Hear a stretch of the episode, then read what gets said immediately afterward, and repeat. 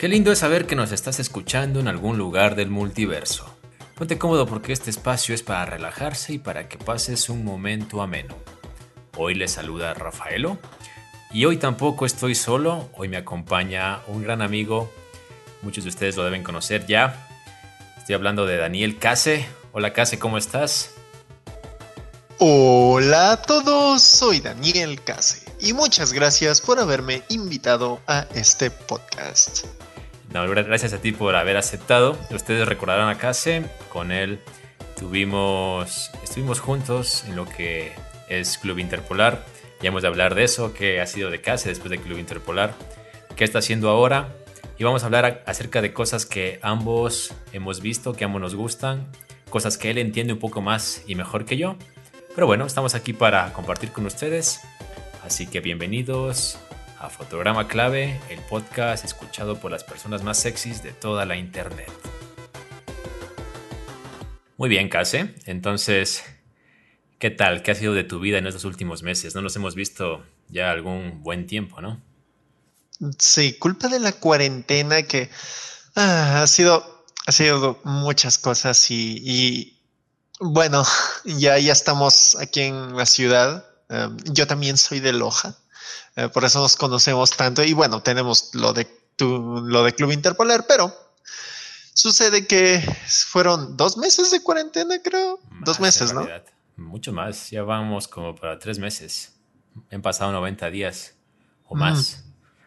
O sea, claro, si sumamos semáforo rojo y amarillo, ¿no? El semáforo amarillo quizá hemos tenido un poco más de libertades para salir y, y eso, pero cuarentena como tal se puede decir que continúa, ¿no? Sí, y bueno, me ha tocado salir a mi trabajo, así que voy como equipado con, con como si fuera un lugar radioactivo y todo eso. Entonces, es, muy molesto. En especial caminar con eso en días soleados. Tú tienes el caparazón del maestro Roshi contigo todo el tiempo. ¿En qué consiste tu equipo nomás? ¿Qué nomás Ciertamente. ¿Qué nomás contiene tu equipo técnico? Bueno, uh, bueno, básicamente una, una eh, bueno, si hablamos de mi caparazón del maestro Roshi, normalmente siempre suelo llevar alguna libretita para dibujos, muchos cuadernos, muchas carpetas de papeleo de la oficina. Ya, pero y, esa, libretita de dibujos no es la resma de papel anillada que tenías hace un tiempo.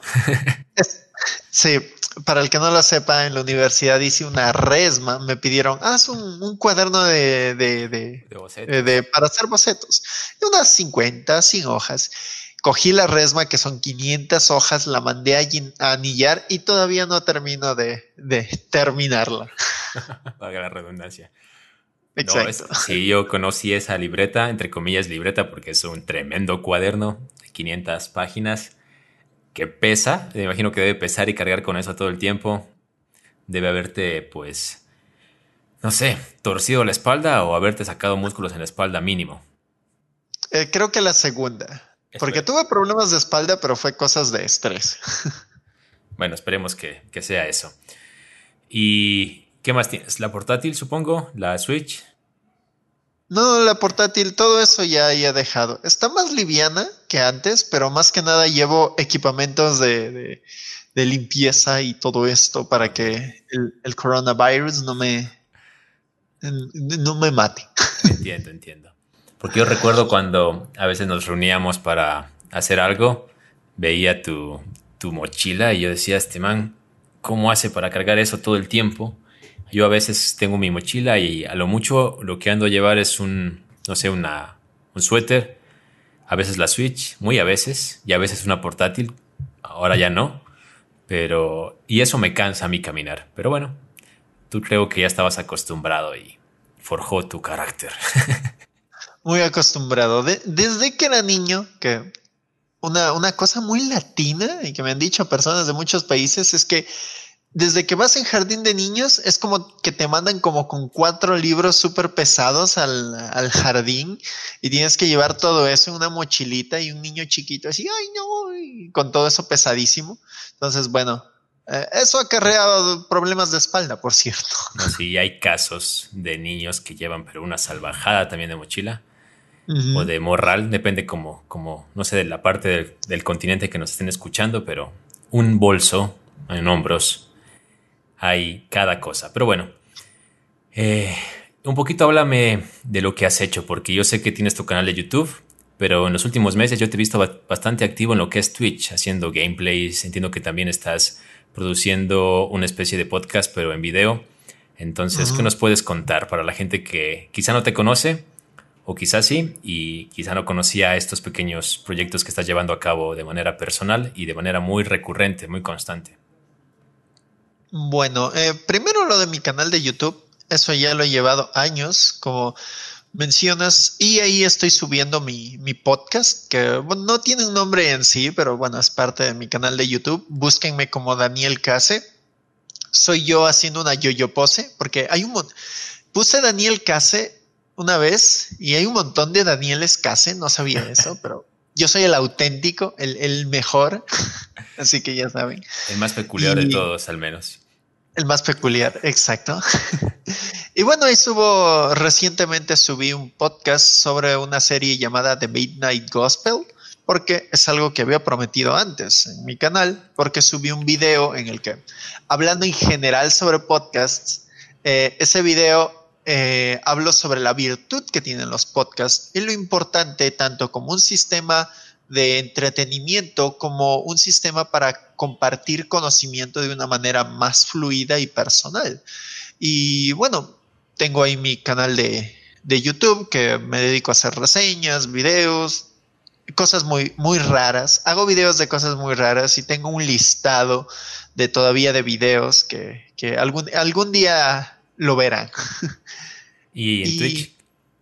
Bueno, justamente en Twitch eh, me dedico principalmente, yo tengo un enlace con dos empresas que me otorgan llaves de desarrolladores indie, los cuales se comunican conmigo y me dicen, ah, bueno, aquí ten, eh, esta llave, prueba nuestro juego, haz contenido del mismo.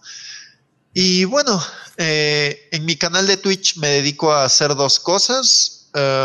Una es farmear en diferentes juegos, para el que no sepa qué es farmear Farmear en cualquier juego es hacer la misma actividad una y otra vez para conseguir o eh, equipamiento, objetos o, dinero del juego. Eh, y bueno, eso es farmear. Entonces, para no hacerme tan tedioso el hecho de farmear en varios juegos, porque muchos juegos para avanzar se necesita de esa actividad, entonces hago stream con el público y hablo de cualquier tema posible que, que salga ahí. Y la segunda cosa que hago es que, como dije, me entregan llaves o códigos para videojuegos. Eh, a veces incluso regalo códigos en mis streams. Y bueno, perdón.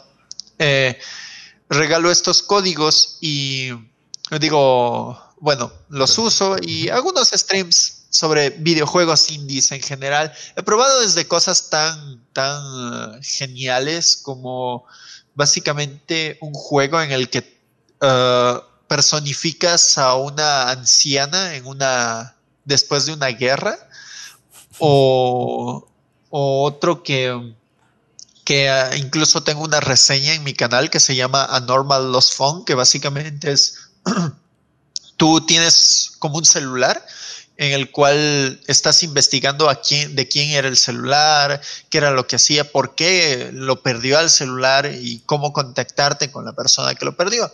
Es muy interesante. Hasta cosas muy, muy raras que lo último que probé, lo penúltimo que probé fue un juego indie que básicamente es uno de los juegos que más he sentido que se acerca a un capítulo de Dragon Ball.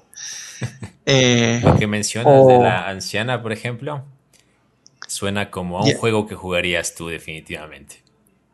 Sí, es que yo, yo juego un montón de juegos indie. Ahora que me entregaron todos estos códigos, yo paso ahí en mi canal de Twitch, que, siempre, siempre me olvido cómo, cómo estoy en Twitch. Es, es, lo más gracioso, porque, aunque eso, estoy como Case Daniel, con K y Z, Case Daniel. Estoy en Twitch y transmito casi todos los días. Incluso, bueno, básicamente me dedico a eso, a juegos que necesitan farmear y converso con todo mi público o simplemente juego varios juegos indie que podrían interesarles y que descubran conmigo. Eso está muy bien. Igual todos los links, tanto al canal como al canal de YouTube como al canal de Twitch, estarán en la descripción de este podcast por si les interesa seguir a Case. Yo la verdad, eh, mucho del contenido que tú haces eh, lo considero peculiar. Hay cosas que yo no entiendo y por eso no veo todo lo que tú produces. Pero por ejemplo vi lo de, de My Night Gospel y realmente me encantó. Y de hecho yo ya venía pensando en ver la serie. Vi dos capítulos y quiero hablar contigo acerca de eso. Porque es una serie animada que está en Netflix, que tiene ocho episodios. A mí la animación siempre me ha gustado. De hecho, es una de mis pasiones.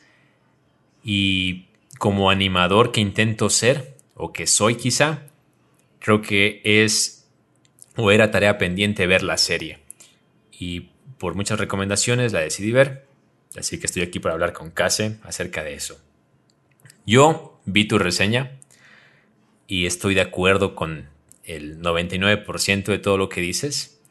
Realmente yo pienso, hoy día la estaba viendo, que no es una serie para cualquiera, ¿sí? No es una serie narrativamente ni visualmente, como quien dice, aguantable. Hay quienes quizá en el primer episodio, en los primeros 15 minutos, digan de qué, de qué va esto y lo dejan allí. Y sé que hay gente que se clavará todo el tiempo con, la serie y los dejará aún deseando más. ¿A ti qué te provocó? Empecemos por allí. ¿Qué te provocó de Mind, de Mind Gospel? Muy bien. Em, ¿Estás de acuerdo con lo que dije? De que no es para cualquiera. Sí, es que es verdad. Em, yo en el video justamente lo mencionaba que esta serie la comparaba con básicamente con lo que es un podcast o incluso un gameplay. Exacto. ¿Ah? Porque así son los gameplays en internet. Tú vas a un stream, a un gameplay de cualquiera y ves que aunque habla del juego, eh, conversan de cualquier cosa. Entonces se vuelve una conversación amena mientras está sucediendo algo más. Y eh, ¿quieres eh, que, comente cómo descubrí la serie? Dale, dale, no hay ningún problema. Porque sí viste el video, ¿no? Sí, sí, sí, yo, vi el video y sé cómo la descubriste. Y te vas a decir cómo la descubriste y tienes que explicar en qué consiste ese medio por el cual lo descubriste, porque quizá hay gente que, que ignora. Exacto. Bueno, sucede que yo, eh, hay un término ah, en Internet que se llama Not Safe for Work o NSFW. Em, este término sirve para aclarar que es contenido que no es um, seguro que no se lo exacto que no es tan no es seguro verlo en lugares públicos ni educativos ni uh, ni en el trabajo especialmente. Por eso dice not safe for work ni en la mesa del eh, almuerzo con su familia. exacto. Y mucho menos en la casa de sus suegros. Exactamente. Y bueno yo sigo a muchos ilustradores. Uh, creo que eh, lo más fácil de decirlo es básicamente contenido eh, para adultos, por decirlo así, pero yo sigo contenido NSFW de ilustradores, eh, dibujantes, que básicamente se dedican a ilustrar eso, ganan dinero. He visto algunos que ganan solo por una ilustración 80, 120 dólares. Y la mayoría, corrígeme si estoy mal, la mayoría del contenido que se produce son una especie de fan arts, ¿verdad? Exacto. Fan art de personajes eh, conocidos de la cultura pop llevados al erotismo, básicamente. Exactamente. Y bueno, eh, hay ilustradores que además de hacer estas llamadas comisiones, que es gente que paga para que le ilustren a estos personajes en estas situaciones eróticas, hay otros que al mismo tiempo de que hacen este trabajo, eh, dibujan así eh, sus series favoritas en estos contextos. Entonces yo tengo a un autor, se llama R. A. Arts, eh, no, R4 Arts, eh, que es un ilustrador que yo seguí hace tiempo porque me encanta su estilo de coloreado. Entonces, es muy erótico y hace ilustraciones muy eróticas y especialmente contenido LGBT. Básicamente ¿Mande? Sí, ok, dije. Mm, ok. es que yo escuché o gay. Pero es lo mismo, ¿no? Pero bueno, justamente eso. Y bueno, entonces yo eh, estaba viendo así en Twitter todo, y yo, yo veo una de estas ilustraciones. Y veo al protagonista de esta serie, llamado Clancy, desnudo, haciendo, em, eh, haciéndose querer a sí mismo y grabando videos de ello. Era muy, es muy buena la ilustración, por cierto. Y, se, y se escucha muy explícito también. Es muy explícito, demasiado. Y me puse a ver más, así dije, ok, y, el ilustrador había hecho varias. Y yo dije, ¿y este personaje? O sea, no me llamó tanto el erotismo ah, y demás, sino la gama de colores, porque normalmente este ilustrador usaba colores un poquito más realistas, pero estos eran demasiado brillantes. Entonces yo dije, a ver, aquí, aquí, ¿qué pasa algo extraño? O sea, está muy sexy todo y todo, pero quiero saber más. Entonces le, eh, no recuerdo si le pregunté o encontré en los comentarios y me mencionaron el nombre de la serie. Entonces fui a googlear un poquito y solo vi una que otra imagen. Yo dije, oh Dios bendito, está, está cool, está buena, está el, el diseño. Y me puse a verla y oh, santo Arceus. Eh, lo que encontraste. Me explotó la mente. No, no me esperaba algo así. A mí lo primero que me llamó la atención de la serie es el tema visual, porque es lo primero que ves, valga la redundancia, porque desde la portada tú ya ves algo parecido a lo que es Hora de Aventura, de hecho es el mismo creador. Y como tú mencionaste en tu reseña, tengo entendido de que él con Hora de Aventura estaba más que satisfecho hasta que se le ocurrió la idea de, Midnight Gospel, ¿no? Sí, eh, sucedió que, bueno, él cuando terminó la serie, creo que fue en una Comic Con, le preguntaron, ¿qué va a hacer después? Y él dijo, bueno, yo ya hice lo que quería en mi vida con esta, con Hora de Aventura, así que voy a terminar, eh, voy a voy a alejarme del mundo de la animación. Y la única forma que me que volvería es si algo muy grande pasara. Y sucede que creo que fue después de eso, creo que una persona llamada Duncan Trussell, que es quien le da a la voz a Clancy en la, en la serie, eh, lo invitó a su podcast llamado a ver, Duncan Trussell Family Hour o la hora familiar de Duncan Trussell, que por cierto no tiene nada de familiar. Pero en este podcast lo invitó y comenzaron a hablar, se hicieron muy buenos amigos y entonces eh, era muy fan, eh, como Pendleton Ward se llama el creador de Hora de Aventura. El señor Ward habló con, se comunicaba mucho, se hizo muy amigo de Pendleton, digo de, Duncan. Entonces, eh, básicamente Ward le dijo, oye, ¿qué tal si hacemos una serie juntos? Y ellos conversaron y llegaron a la idea de, ¿por qué no tomar el podcast de Duncan Trussell y animarlo? Pero no animar las cosas que están hablándose ahí, sino animar algo, una historia totalmente diferente que simbolice a lo que están hablando. Por eso es que los audios, si es que ven esta serie en inglés, los audios se escuchan un poco de menos calidad que los audios uh, de doblaje profesional. Ok. Yo vi, yo escuché eso en tu reseña y vi el primer episodio en español y vi el segundo en inglés, subtitulado. Y va más o menos de la mano con lo que tú dices. A mí lo que, justamente lo que tú dices, lo que me llama la atención, lo peculiar de la serie, es de que si tú no estás preparado o no sabes con lo que te vas a encontrar, te va a choquear porque dices, ¿qué está pasando aquí? Están hablando de un tema que a veces puede ser incluso hasta muy profundo, ¿no? Como el tema de, por ejemplo, habla de las drogas, de qué tan buenas son, qué tan malas son. En el segundo habla sobre Jesucristo, sobre su mensaje, sobre un poco de religión. Y lo que está pasando es muy, muy... me recordó, por ejemplo, a los rayes más extensos de Rick and Morty, por ejemplo, que hay cosas que son demasiado zafadas visualmente, más una gráfica muy, muy, muy auténtica, muy colorida, con una animación que simula una fluidez con pocos frames.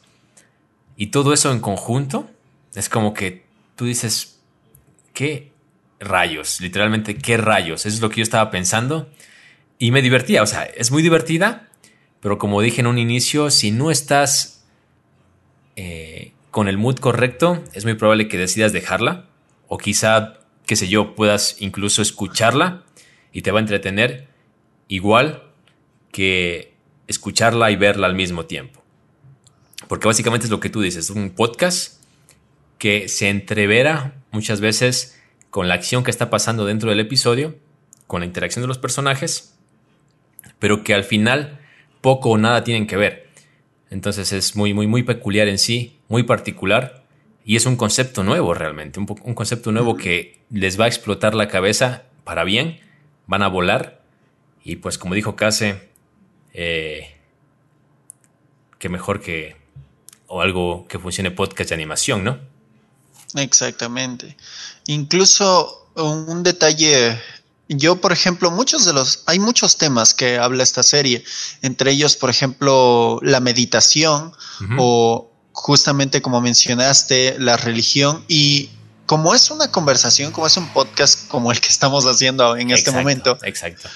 Lo conversamos con total naturalidad, eh, no nos importa a veces mencionar cualquier tema o se nos sale alguna palabra o tema en específico. O claro, o que a veces te vas por las ramas Estás hablando de un tema y terminas hablando de otra cosa y luego vuelves. Eso es algo muy natural en un podcast y es algo que también se da en la serie en sí. Exacto.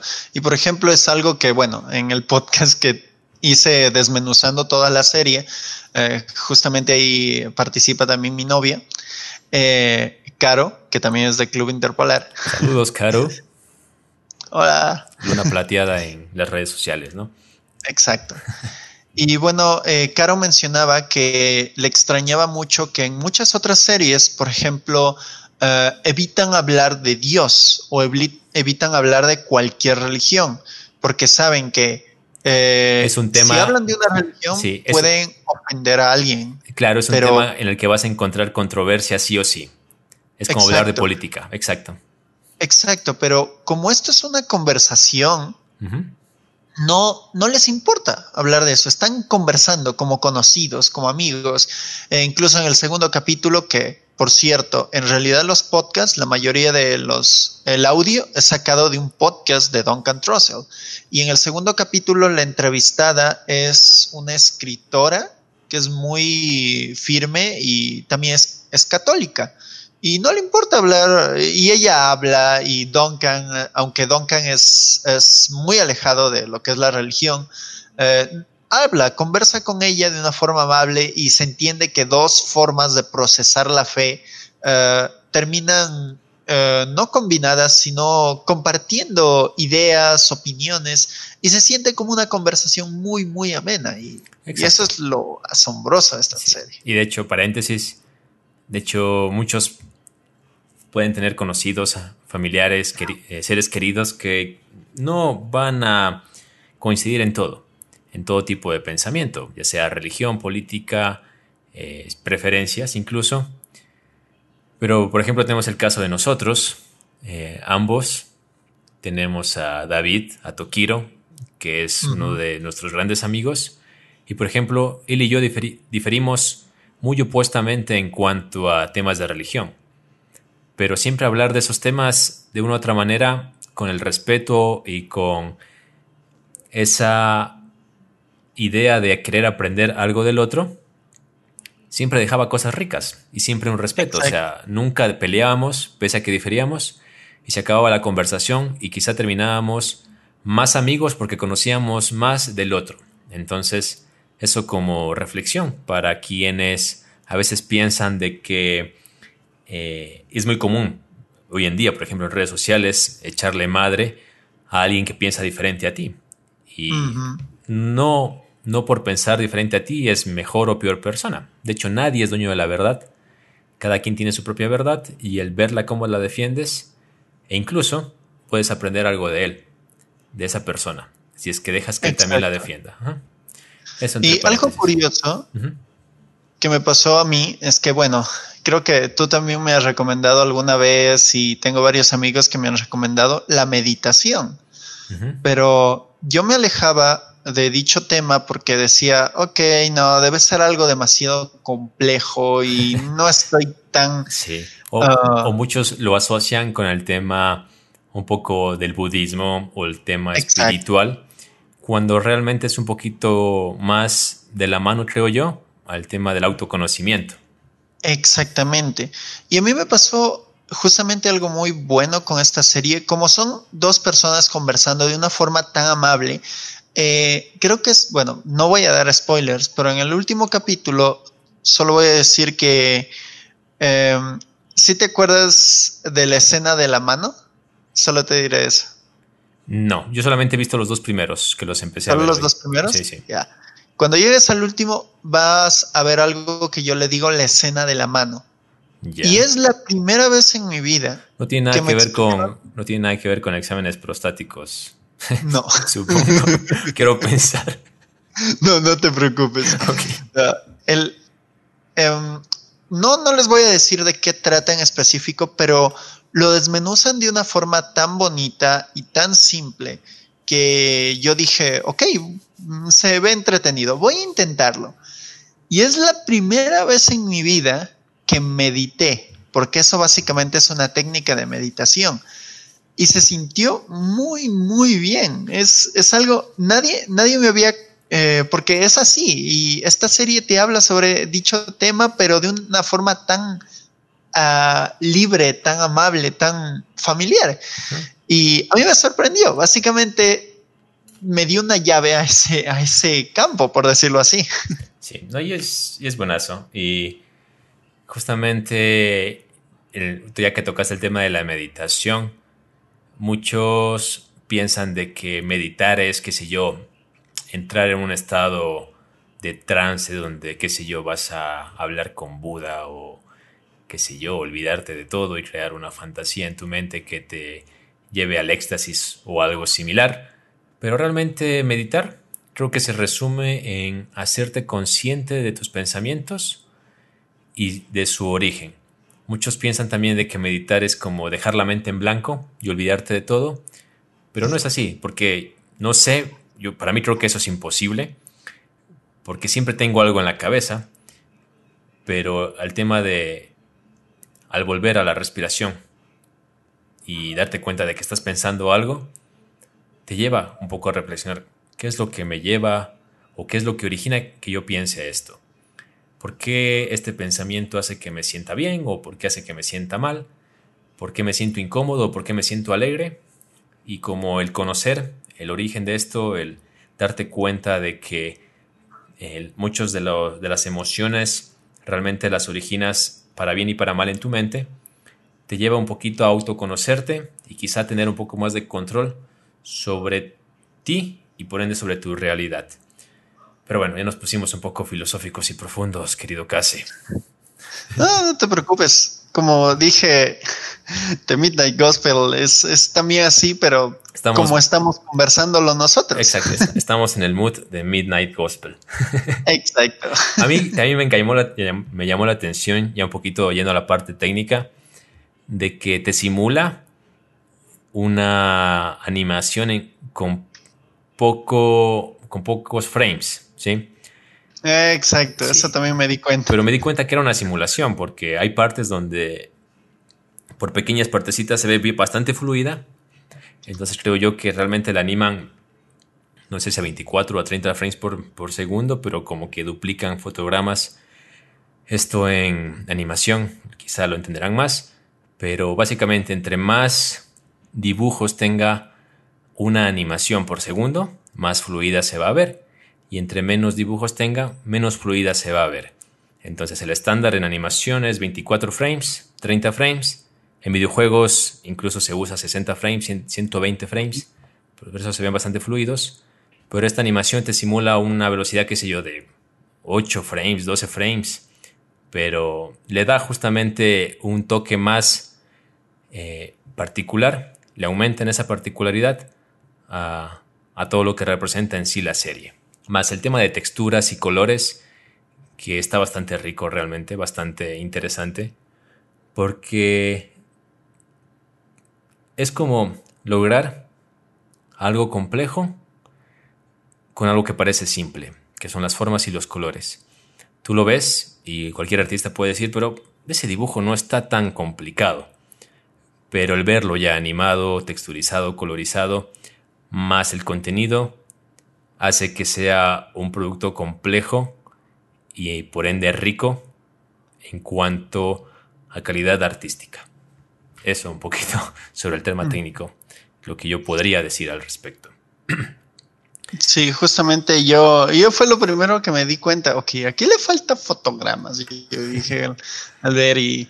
Sí, yo, dije, ¿qué clase de Alejo y Valentina es esto? Exacto. Que era muy, es muy simple. Bueno, es parte del estilo que tiene eh, Pendleton Ward, que vimos en Hora de Aventura. Por supuesto. Entonces, ese estilo lo aplicaron em, y se lo vemos más simple. Como dije, le añades esos menora. ¿Cómo es el término? Amenoración. Eh, recortas fotogramas, podríamos decirlo. Exacto. Eso, creo que suena mejor así. y, bueno, es. ¿Qué puedo decir? Es, es bueno, ¿qué mm, puedo decir sin, sin hacer spoiler? Porque la serie es muy densa. Ah, sí, sí, sí. Pero bueno, para la gente que aún no la ha visto y está interesada en verla, pues está en Netflix, ocho episodios de Midnight Gospel. Así que vaya allí, véanla, disfrútenla. Como les digo, si eh, no es para ustedes, pues tampoco se preocupen. O sea, eso es lo rico del arte que hay para todos los gustos. Pero al menos denle la oportunidad de saber de qué se trata. Ya usted decidirá si se queda a disfrutarla por completo o eh, si ve un episodio, dos episodios, si la ve en el transcurso de un año, no sé, un episodio al mes, qué sé yo. Pero denle la oportunidad de conocer algo nuevo y de eh, ver ese nuevo formato. También invitados a que escuchen la reseña de Daniel de Case en su canal de YouTube. Y también me dices que tienes un análisis más profundo, ¿verdad? A manera de podcast. Exacto. Es un podcast en el que hablo y desmenuzo cada capítulo con cada uno de los detalles de la serie, que es como una expansión del video que hice en específico sobre la serie. Así que, bueno, ahí también pueden ir a ver que está también en mi canal principal. Hay algo que yo siempre he notado como característico en ti, que es tu gusto por el anime y también tu gusto por los videojuegos. Y ya que, esto, ya que mencioné esto de videojuegos y teniendo la oportunidad de tenerte aquí en el podcast, quiero preguntarte sobre la PlayStation 5. ¿Qué ah. tan necesaria la ves? ¿Qué esperas? ¿Qué, ¿Qué sientes que va a producir? Y te lo pregunto a ti porque yo sé que tú eres fanático de los videojuegos en general. No te identificas con ninguna consola, con ningún medio y podrías hablar tranquilamente sin, sin ninguna clase de subjetividad al respecto de la PlayStation 5. Bueno, primeramente hay un listado de que esto proviene porque recientemente se presentó em, contexto. En realidad en este mes de junio iba a ser la E3, que la E3 es el, Electronic Entertainment Expo, que sucede en Los Ángeles una vez al año. Pero bueno, el señor coronavirus vino y pues Claro. Eh, es como, para, que se, para, que se, hagan una idea, es la San Diego Comic Con de los videojuegos. Exactamente. Básicamente es eso, lo más, el, evento más grande que respecta a videojuegos, sobre todo a temas de anuncios, a temas de lanzamientos y demás. Y bueno, sucedió que dijo PlayStation, bueno, ya que no vamos a estar cerca de esas fechas, vamos a hacer algo virtual. Y mostró un montón de juegos que que dejaron a todos bastante ah, encantados. Eh, principalmente hay una saga de juegos llamado Ratchet and Clank, que es básicamente un juego de plataformas muy um, a ver, uh, Mario 64, pero de nuestra época y con disparos, no sé, muy de, uh, muy moderno, básicamente. Yeah. Es un plataformero muy moderno. Y es como uno de los clásicos de PlayStation. Yo lo jugué un poquito incluso en PSP, alguna de el PlayStation portátil, ahí lo jugué alguno de los juegos de esta franquicia. Y bueno, salió un nuevo que mostraba y explotaba las, um, el valor que tienen estas nuevas consolas, porque tanto el nuevo Xbox, ahí es, perdón, es que es un nombre muy pendejo que le pusieron los de Xbox. O sea, PlayStation sacó y es PlayStation 5. Sí, no se complica Xbox PlayStation. Le... ¿Mande? PlayStation no se complica, es 1, 2, 3, 4, 5. No hay más. Y Xbox dijo, bueno, nuestra última consola se llamaba Xbox One. Uh -huh. ¿Ya? Y antes de pues eso, lo gracioso es que era nueva. la 360, ¿no? Exacto, la anterior a esa se llamaba 360 y la primera se llamaba solo Xbox. Uh -huh. Entonces, o sea, ya la anterior Xbox One, pero no es la primera Xbox, claro. y, o sea, bueno.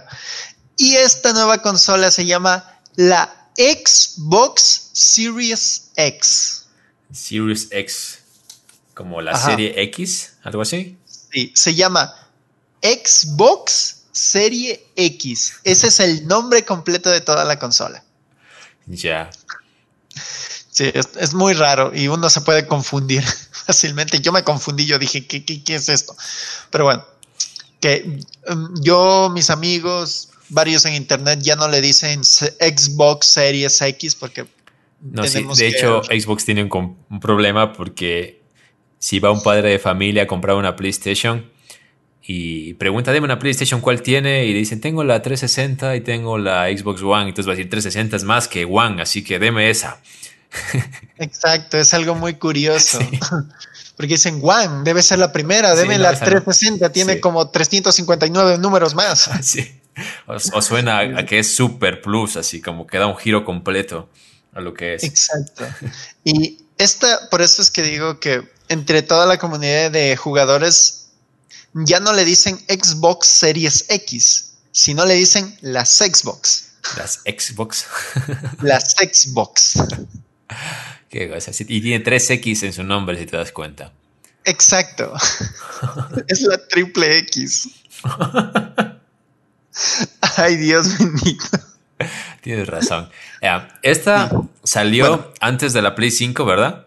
Eh, ¿Fue anunciada? Exacto. Se mostró a finales del año pasado. Ya, o sea, ya y... fue anunciada como la consola de la próxima generación, como la primera exacto. consola. Y luego, hace poquito salió el anuncio de PlayStation de Sony, en realidad, anunciando la PlayStation 5. Exactamente.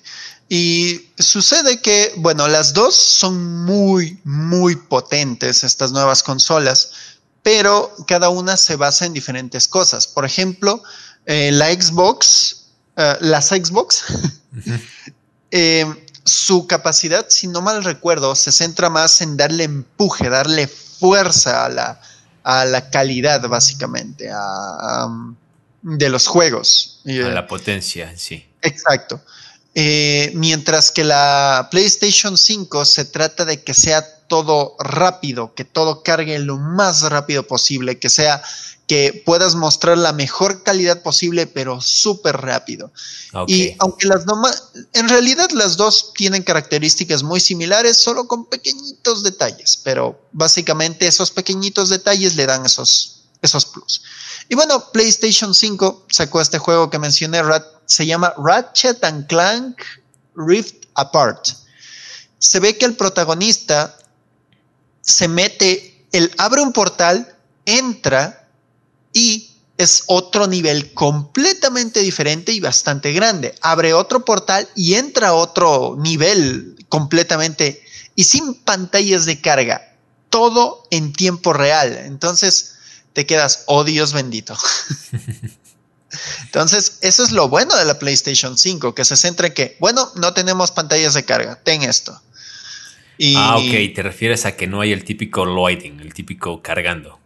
Exacto, mm. o si hay, dura, es rapidísimo. Sí, sí, sí, porque antes, uh, antes recuerdo que cuando metías el disco en la Play, en la Play que viene a ser la Play 1, a veces como que metías y salía el loading y prácticamente ándate al baño y vuelve porque a veces se demoraba hasta varios segundos en cargar. Y era algo que te incomodaba de alguna manera. Sí, y ellos tratan de quitar eso porque tienen, creo que es un disco sólido, si no estoy mal. Debe ser. De alta potencia, entonces todo carga demasiado, demasiado rápido. Debe ser. Y bueno, además de ese juego, mostraron Spider-Man Miles Morales. Sí, que muchos pensaron que era una continuación, que era como una secuela o un DLC del Spider-Man de PlayStation 4. Sí, fue por toda una confusión. Hasta donde yo me enteré, en realidad va a ser otro juego diferente. Exacto. O sea, no va a ser ni el Spider-Man 2, por decirlo así, como secuela. Exacto. Pero fue muy curioso porque se había equivocado uno de los más o menos altos mandos de, de Sony. PlayStation y dijo, no, es que va a ser como un DLC del anterior Spider-Man y todos, ¿qué? y, fue, fue, fue, una locura y, tuvieron que salir. Si ya de por sí los DLC son bastante controversiales, imagínate que te digan va a haber un DLC, pero para la nueva consola, entonces como que básicamente te estaban empujando a comprar la PlayStation 5, si el rumor era cierto, claro. Ajá. Y lo que te están. Otros dicen que vuelta, este puede ser un juego. No me acuerdo cómo se llama el tema, que es, por ejemplo, un juego que reciclan todo lo del anterior juego para volver a usarlo, te lo venden a menos precio, pero es una historia totalmente diferente que te puede. El juego anterior te duraba 20, 30 horas, este te dura unas 15, pero te sale a menos de la mitad del precio. Entonces, tal vez eso quieran hacer, pero lo que se sabe es que va a ser un juego, otro juego, aparte del anterior que había. Sí, sí, sí, eso también lo escuché. Y el look, ¿qué te pareció? Yo la vi. Primero me sorprendió que no era negra, porque desde la PlayStation 2, la 3 y la 4 venía mm. manteniendo el look negro y ahora cambió a una especie de blanco con vivos azules con negro. Que te confundía un poco como, mm, bueno, me recordaba más a Xbox que a PlayStation en sí pero decir también de que salieron dos versiones, una completamente digital y una con ranura para Blu-ray, como dando a entender de que el futuro realmente ya va a ser únicamente juegos digitales, ya no juegos en físico. Pero bueno, creo que depende del gusto de cada quien, ¿no? O sea, hay quienes aún sentimos cierta nostalgia y nos gusta ver el juego en físico, incluso hasta para presumirlo o coleccionarlo pero te manda la opción también Sony para que tú elijas, ¿no? Si lo vas a descargar, que al fin y al cabo así venga en físico el juego, tú terminas descargando una tonelada de gigas de, actualización, por ejemplo. Exacto.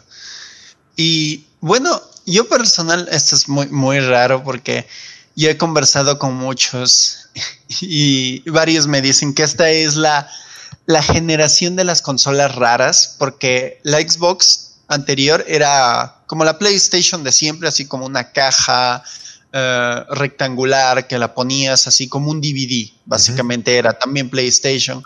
Y bueno, cuando Xbox presentó su consola, es como una especie de, de rectángulo alargado hacia arriba, como una especie de chimenea, por decirlo así, cuadrada.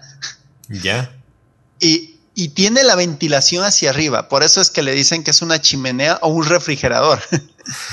y es súper raro porque las consolas antes no eran así. Es, esta parece más una bocina o algo así. Ahora, y luego, em, sí, sí, sí, continúa y te hago la siguiente pregunta. Luego sale PlayStation 5 y todos estábamos también, no, es que va a ser triángulo, eh, como siempre. Pero no, es esta que es una como, imagínense un router con dos aspas hacia arriba de color blanco y un centro de color negro. Eh, y, y, bueno, el mando también es similar. Y yo me quedé, ok. Y a muchos no les está gustando los diseños de ahora. A mí me están encantando. sí, o sea, es, interesante, es novedoso sobre todo. Ajá, pero eh, dicen, no, es que después no hay cómo recostarlas. Ellos dijeron, los desarrolladores, puedes recostar las consolas, no hay ningún problema. Eh, solo que están, se salieron tanto de la norma, entonces como que fue un choque y a mí me encanta, a mí me encanta el diseño nuevo del PlayStation 5 que parece esas consolas que fingen ser algo futurista, eh, pero no es. Lo malo es que mm, no me gusta que esté en color blanco porque esas cosas se ensucian muy fácil. Sí, sí, sí, la verdad sí. Y te pregunto, si tú tuvieses la chance de gastar y hacer una Xbox Series X o en una PlayStation 5, ¿por cuál irías? Muy bien, si solo tendría que elegir entre los dos, eh, bueno, en PlayStation, en Xbox vi los juegos, yo soy muy, pero muy fan de la saga Halo. Y bueno, eso está en Xbox, así que eh, no sé, pero aunque tengo una buena computadora, sí que puedo invertir que ahora, los, por cierto, los juegos de Xbox que compres, algunos puedes usarlos en PC. Claro, porque son Microsoft. Exacto, dijeron los de Microsoft, ya dejémonos de cosas, para todos. Sí, está bien. es algo bastante chévere. Y PlayStation 5, o sea, hay más cosas. Aquí hay más cosas que yo jugaría. Por ejemplo, el último juego que salió, The Last of Us 2, me encantaría jugarlo. Ah, eh, dicen que está una bestia. No hay crítica mala sobre ese juego. Hay muy. No, es que sucede que hay muchos fans que no les gustó, pero bueno, eso es ya entrar en la polémica más bestial del último mes. Ese sería otro podcast algún día dedicado solo para The Last of Us. Sí, oh Dios, es que es, tan bestial, pero es muy bueno el juego, la calidad es muy buena. Y bueno, también salió para el Demon Souls Remake. Para el que no sepa qué es Demon Souls, sucede que hoy en día hay un juego bastante conocido que se llama Dark Souls. Y el primero que su casa desarrolladora llamada From Software hizo se llama Demon Souls. Salió para el PlayStation 2. No, para el 3 salió. Fueron de los primeros, creo que salió para PlayStation 3. Entonces, eh, la gente ya le tenía mucha nostalgia.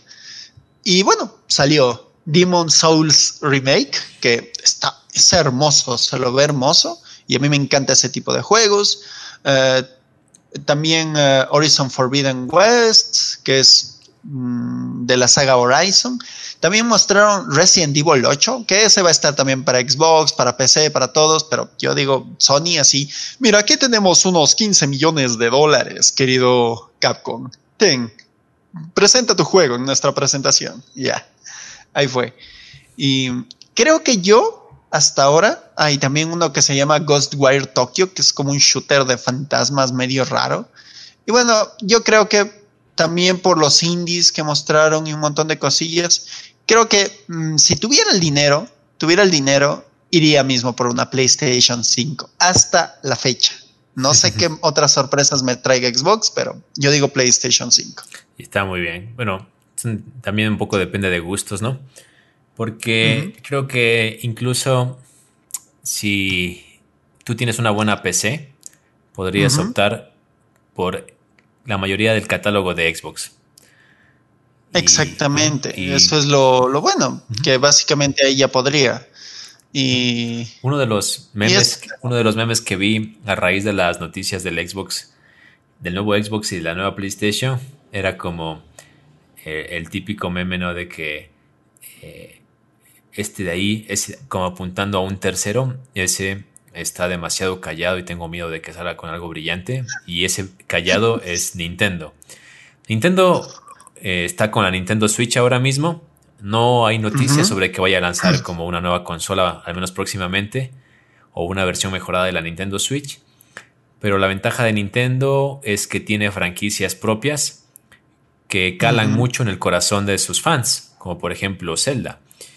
Y yo estoy esperando, por ejemplo, el tráiler de la secuela de, de Brave of the Will, que pienso que reventará un poquito el tema gamer y pondrá un poquito a disputar los fans de Nintendo contra los de PlayStation como ustedes tienen su PlayStation 5 pero nunca tendrán algo como esto, pienso yo, que en algún momento puede destaparse así, a un nuevo teaser o un nuevo tráiler.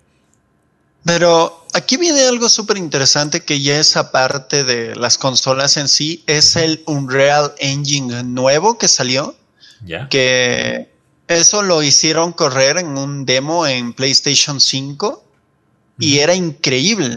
El, eh, ¿Qué es el Unreal Engine? Para el que no lo sepa, básicamente es el motor gráfico del juego. O sea, todos los juegos que nosotros vemos tienen un programa detrás con el que se fabrica, por decirlo así, con el que se ensambla y se programa.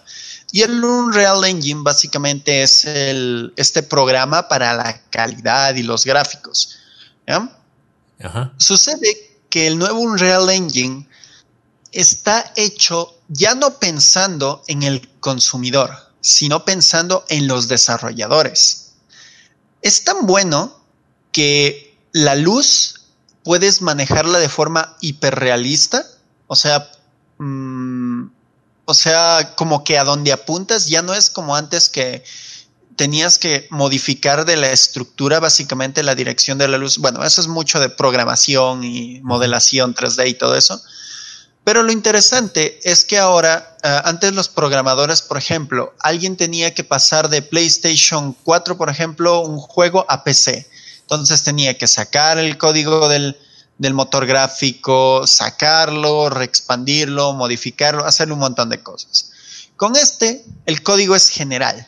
Entonces, aquí dijeron algo súper interesante en la presentación, que pueden coger un juego, eh, bueno, esto lo dijeron unos analistas y dijeron, pueden coger un juego de PlayStation 5 en este Unreal y luego con el mismo programa reescalarlo para la calidad que maneja Nintendo Switch. Oh, entonces eso es como un punto a favor de los fans de Nintendo. Exactamente, y eso quiere decir que incluso va a dar mucho, mucho pie a que um, una mayor cantidad de juegos ya salgan en todas las consolas, porque ese nuevo Unreal Engine también lo puede manejar Nintendo Switch. Claro, porque por este detalle de compatibilidad. Porque el fabricador es independiente de la consola, supongo yo. Exactamente.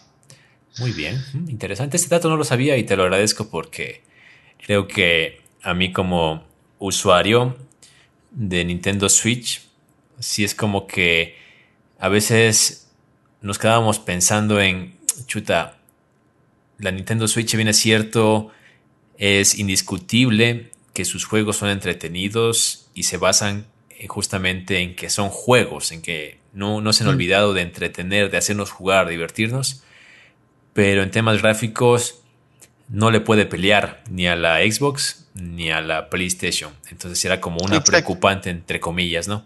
Lo, y Básicamente, bueno, no es que vamos a ver la misma calidad de PlayStation 5 en Switch, sino que al reescalarlo, vamos a poder, por ejemplo, disfrutar juegos que solo se podrían ver en una PC o en una PlayStation 5.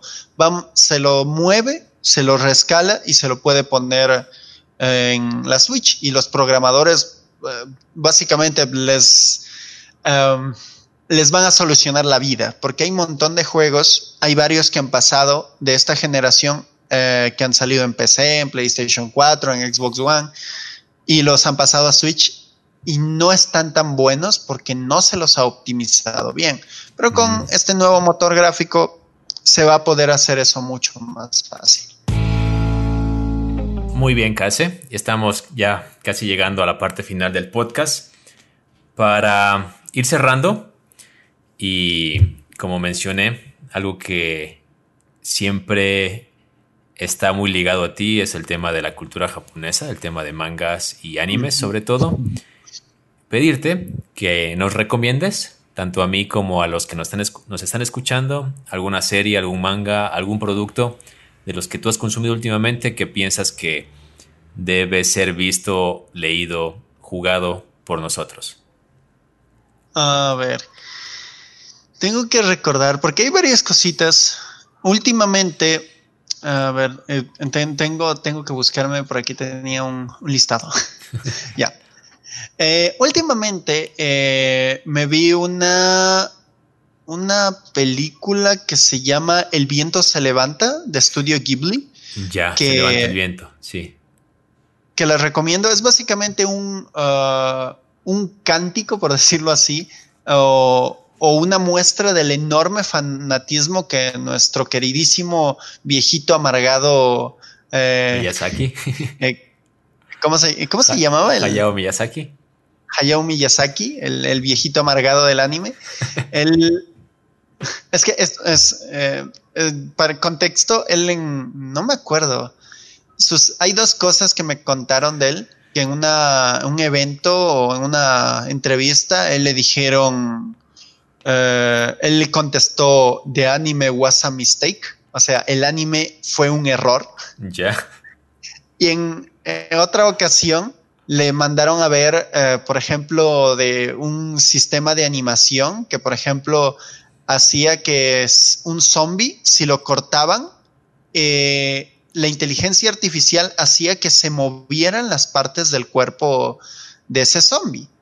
Eh, era como una tecnología de animación para que los animadores ya no tengan que mover las partes o hacer los movimientos, sino que un algoritmo se encargaba de hacerlos.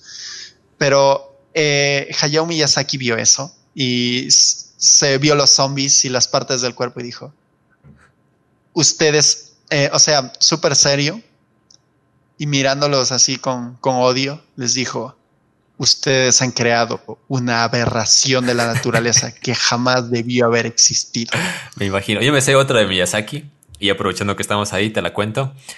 Pasa que Disney eh, transmitía las películas de Ghibli, pero se tomaba de licencias para cortar ciertas escenas. Porque tú sabes que la narrativa que ah, usa Estudios Ghibli es muy diferente a la tradicional contada por Disney, ¿no? Entonces. Sí, eso sabía, pero ¿qué tanto? ¿Sí les cortan bastante? Sí, y les cortaban oh. en, un principio más, hasta que hubo un punto donde Miyazaki se enojó tanto que lo que hizo fue mandarle una espada de samurái en una caja a uno de los ejecutivos de Disney con la nota no más cortes. ¿Sí? Entonces te puedes imaginar todo el mensaje que iba por que quería tratar de decir Miyazaki. obviamente no lo iba a matar, pero le estaba diciendo como lo tuyo ya me está sacando demasiado la piedra.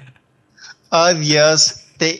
o sea, básicamente como un yakuza de la animación. Sí, sí, sí. Es como... Ah, un, día tengo que contarte cosas raras de Japón, que tengo hasta anécdotas de que un presidente de Sega cargó en su espalda una, en los años 80 o 90, cargó en su espalda una de estas consolas, ¿cómo se llama estos que ponen para jugar a Street Fighter, todo eso? Un arcade un arcade, lo cargó en su espalda. está loco, está eh, más que tu caparazón de, eh, pesa muchísimo más.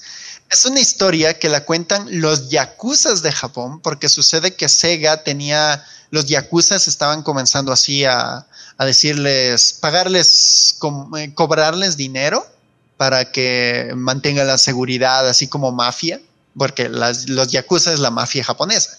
Entonces, este, este director de Sega llevó en su espalda, caminó durante un buen rato con el arcade y llegó a la sede de los Yakuzas y cogió el arcade y lo botó en la puerta de la sede y les gritó que ya está cansado de seguir pagándoles a ellos. Desde ese momento, los Yakuzas le tienen mucho respeto a Sega. Hay hasta pinturas que hicieron los yakuzas de ese momento. O sea, imagínate un señor con un arcade, va a la puerta de tu oficina y te bota un, al suelo con toda la violencia, un, arcade. Y eso fue como, como un símbolo de respeto para los yakuza. Sí, imagino. El asombro. Pero bueno, aterricémonos un poquito en Se levanta el viento. ¿Por qué la recomiendas? Eh, porque, como dije, eh, Estudio Ghibli y Miyazaki tiene dos cosas principales, que una es la naturaleza, perdón, es la naturaleza y la segunda es la tecnología. Es muy extraño, no tecnología, sino la mecánica, los mecanismos de la tecnología. Y bueno, Hayao Miyazaki ya tiene varias que se centran en la naturaleza, como la princesa Mononoke, si no estoy mal es. Sí. Y bueno, hay varias que tocan ese tema, pero esta Miyazaki es muy fan de los aviones y eso se ve en sus películas, eh, que detalla muchísimo incluso la mecánica de los aviones. Y el viento se levanta es básicamente esto, un, eh, una, por decirlo, un poema o una carta de amor a la industria de la aviación, en especial, no solo de Japón, sino del mundo, eh, y que básicamente habla, es como una biografía con muchas libertades de uno de los más grandes ingenieros aeronáuticos de, eh, de Japón, Hiro algo, no, no, me acuerdo el nombre. Y bueno, es, es, muy bonita la historia, es muy genial, es muy chévere y muy bien hecha. Así que, bueno, les recomiendo. Y está en Netflix. Si yo lo he visto ahí, Ghibli subió casi todo su catálogo a Netflix, así que para Latinoamérica somos afortunados de tenerla allí en esta plataforma que creo que la mayoría tenemos acceso a ella. Y bueno, de esta manera estamos llegando al final del episodio de esta semana de Fotograma Clave. Agradecerle a Case su compañía y comprometerte de Case para que no sea la última vez que nos acompañes en Fotograma Clave. Claro, no, no, no te preocupes. Y, lo mismo digo, algún día también te, te, invitaré a uno de mis podcasts para estar hablando de cualquier cosilla. para, para incomodarte, tienes que decir. Para, sí, mucho, porque con algún tema. va a ser una locura. y bueno, gracias, Case. Eh, de esta manera, como dije, estamos llegando al final de Fotograma Clave. Recuerde que amar es compartir, así que si comparte este podcast con alguien cercano estará generando más amor en este mundo y vaya que lo necesitamos. Nos vamos, pero volveremos la siguiente semana. Chao. Nos vemos. Chao.